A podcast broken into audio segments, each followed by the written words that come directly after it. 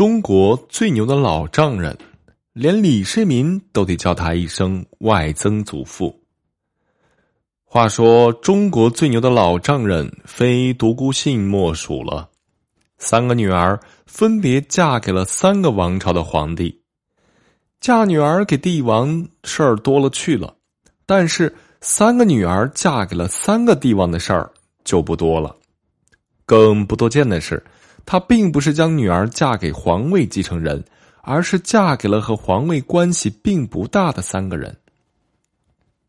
独孤信，西魏威震四方的一代名将，出身鲜卑望族，祖籍云中，也就是今天的山西大同。历史记载，独孤信是美男子，他做地方官期间政绩卓著，深得百姓爱戴。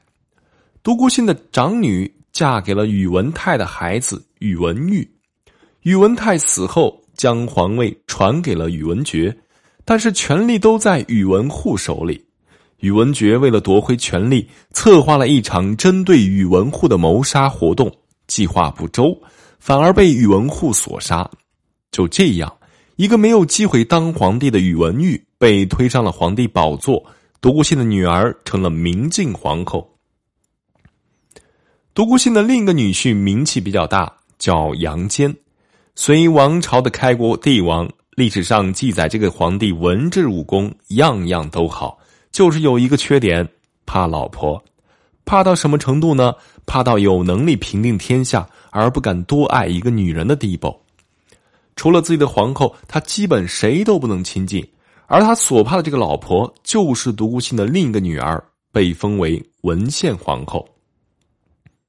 独孤信还有另外一个女儿，他这个女儿生的儿子名气比较大，叫李渊，是唐朝开国皇帝。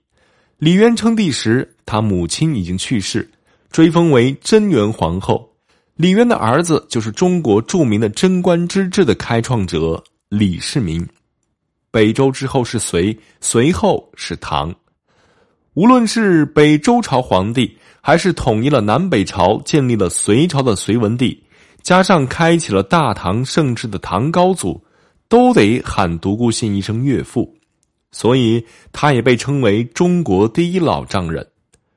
隋唐，隋唐说白了都是独孤信的女婿们互掐的家务事儿。